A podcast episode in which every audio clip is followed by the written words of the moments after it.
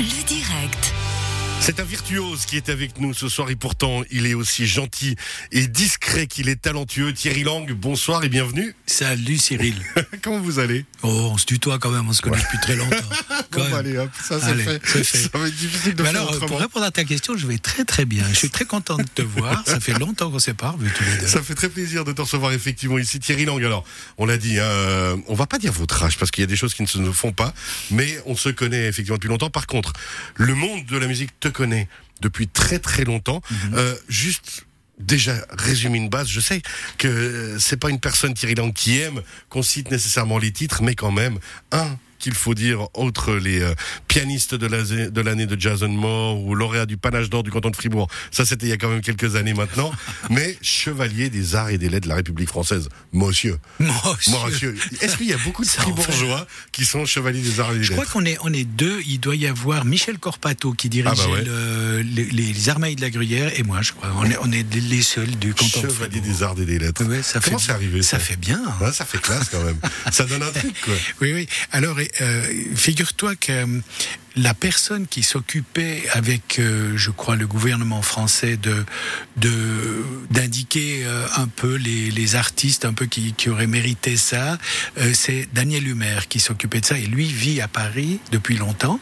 Et puis, donc, il était en relation avec des musiciens qui font, qui faisaient venir, et qui jouent et qui travaillent beaucoup avec des Français. Puis c'est petit à petit, c'est c'est comme ça que Ça ça, s'est fait naturellement. Ça s'est fait naturellement. Ça, ça marque on un peu son homme quand même, ou bien? Je ne sais pas si ça marque son nom, mais, mais on, Dormesson disait que, que la Légion d'honneur, par exemple, c'était quelque chose qu'on ne demande pas, qu'on ne porte pas et qu'on ne refuse pas. C'est joliment dit, c'est exactement ça. Voilà, c'est ça. Thierry Lang. Seulement Alors, quand on me l'a. Ouais. Pour la petite anecdote, je me souviendrai toute ma vie. J'ai reçu cette, cette médaille et il y avait, je crois, le secrétaire d'ambassade de, de la France qui était là. On était au château d'Ivoire, un château Maison Blanche que tu connais bien. Et donc, euh, pour l'événement, il devait m'épingler une euh, cette fameuse euh, médaille, euh, machin là. Et il me l'a épinglée à travers mon costard. Et, et- donc, sur la peau et sur la peau, j'ai cette aiguille qui m'a fait une grosse tache de sang sur, euh, sur la veste. Là, enfin, bon, Pas très doué, le garçon. Pas très doué. Thierry Lang, on l'a dit, virtuose, euh, pianiste, euh, moult fois nommé, principalement, essentiellement même, on va dire, dans le jazz. Et pourtant, quand on lit euh, ta biographie, on découvre aussi quand même des participations à beaucoup d'autres projets diversifiés. Euh, le Lioba, par exemple, ce groupe qui voulait rendre hommage, entre guillemets, aussi à l'abbé Beauvais, euh, sept pianistes qui rendaient hommage, ben, on va dire, à du folklore. Oui, alors ça, euh, Lioba, c'est pas sept pianistes. On était sept et on était. J'avais le quatuor de violoncelle de l'Opéra de Zurich avec moi. Et là, c'était une de mes idées, comme euh, tu, tu l'as dit tout à l'heure en préambule, que je suis chablaisien, évidemment. J'habite dans le Chablais, j'aime beaucoup ce, ce petit coin, mais je suis euh, fribourgeois, glanois, et de cœur, je suis né là. euh, voilà, c'est comme ça. hein.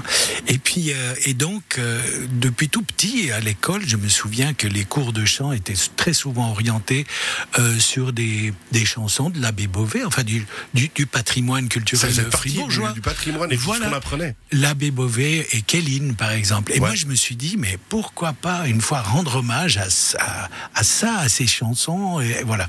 Puis j'ai épluché un peu tout le tout le répertoire de l'abbé Beauvais, de Kéline. J'ai choisi des pièces qui, pour moi, euh, représentaient le plus un peu l'émotion que dégage cette musique, évidemment, avec les grands standards, Lioba et, et Rêver et d'autres d'autres pièces qui sont qui sont phares dans la dans la carrière de ces deux euh, compositeurs, à tel point que, que on a joué pour la première fois euh, avec mon groupe au, à Nuitoni à l'époque à Nuitoni et on avait en première partie, il y avait les Armailles de la Gruyère qui sont quand même les ayatollahs de la de, de la de la de la musique de l'abbé Beauvais. hein. Il faut pas faut pas le raconter. hein. Ils connaissent ça sur le bout de, des- des lèvres.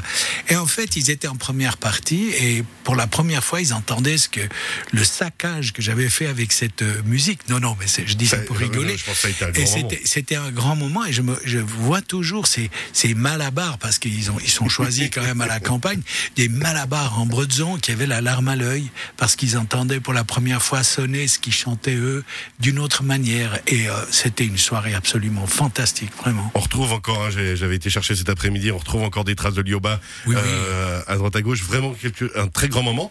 Et puis tu t'es même emballé avec Queen. Oui, vraiment, oui, oui. On, on part vraiment du jazz et plus loin parce que t'as pas peur en fait. Le but, c'est de partir et de se mettre des défis et puis de tester des choses. Mais oui, et puis alors bon, les, les Queens, pour euh, la petite anecdote, c'est on était en tournée aux États-Unis et euh, je crois que c'était à Detroit, on faisait un concert et euh, juste après le concert, il y a un monsieur qui vient me voir et qui se présente et il s'avère que c'est le c'était le manager des Queens et de, et de, de plein d'autres personnes. et puis euh, il se trouve qu'il habitait en Suisse, il habite toujours en Suisse et c'est un très très grand monsieur qui m'a pris sous ses ailes. Et grâce à lui j'ai j'ai pu rentrer dans la maison Blue Note, le premier Suisse à signer un contre- contrat d'artiste chez Blue Note, ouais, grâce à ce monsieur. Euh, et puis euh, et puis donc euh, comme il était euh, il était responsable des Queens, il s'occupait de, de tout ça. Si si vous avez vu le le film dont on parle maintenant, euh, Bohemian Rhapsody. Bohemian Rhapsody, euh, on, on voit quelqu'un qui est en costard blanc à la remise du- du- des, des Oscars, et c'est lui en fait. Et puis euh, c'était incroyable, ce, ce monsieur habite dans la région de Montreux. Puis bon, de fil en aiguille, euh, j'ai fait des disques euh, grâce à lui aussi pour Blue Note.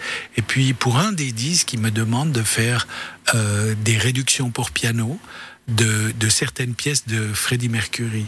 Alors j'ai dû j'ai dû écouter tout le tout le l'ensemble des disques de Queen, tous les morceaux, tout ça.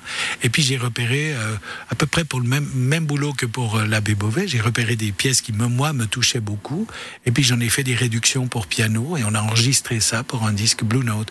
Et ça, ça a fait le le tour de la planète. C'est incroyable. Il y a plein de gens qui font euh, des covers de ça, enfin qui reprennent, qui cherchent mais des partitions. Enfin, c'est incroyable. Des grands moments. Je- Grand pour moment, le, le hein. petit gamin de la glane qui a reçu les clés de la ville de Romont, quand même, euh, arrivé à ça. Alors justement, pourquoi euh, tout à coup s'être déplacé dans le Chablais alors qu'on a les clés de la ville de Romont?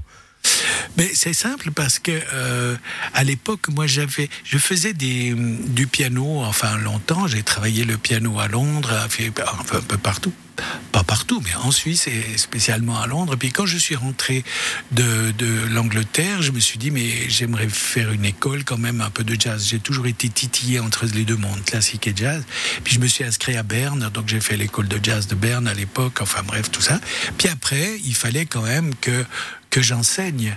Euh, il fallait gagner sa vie et puis euh, pour un musicien professionnel gagner sa vie en Suisse c'est c'est c'est tu marques- sacerdoce, ouais. tu marques dommage ouais ouais, ouais c'est euh, on dit que on dit que pour être un, un pianiste de jazz millionnaire il faut naître milliardaire elle est pas mal celle-là Elle est jolie. alors mais non cela dit euh, la plupart des musiciens professionnels sont obligés de- d'enseigner Ouais. alors, euh, moi, j'ai trouvé tout de suite une place euh, euh, à Montreux où il y avait une école de jazz qui, se, qui allait s'ouvrir, qui était en préparation. Ça a commencé en 80. En 80, j'ai commencé à donner des cours au conservatoire de Montreux. Et puis, je vais finir cette année, au bout de 41 ans. C'est joli. 41 La ans, je serai à la retraite, retraite. 41 ans à donner Ouais, des ouais. cours. Ouais, ouais, 41 ans. Tu restes avec nous, Thierry Lang. On revient d'ici quelques tout petits instants.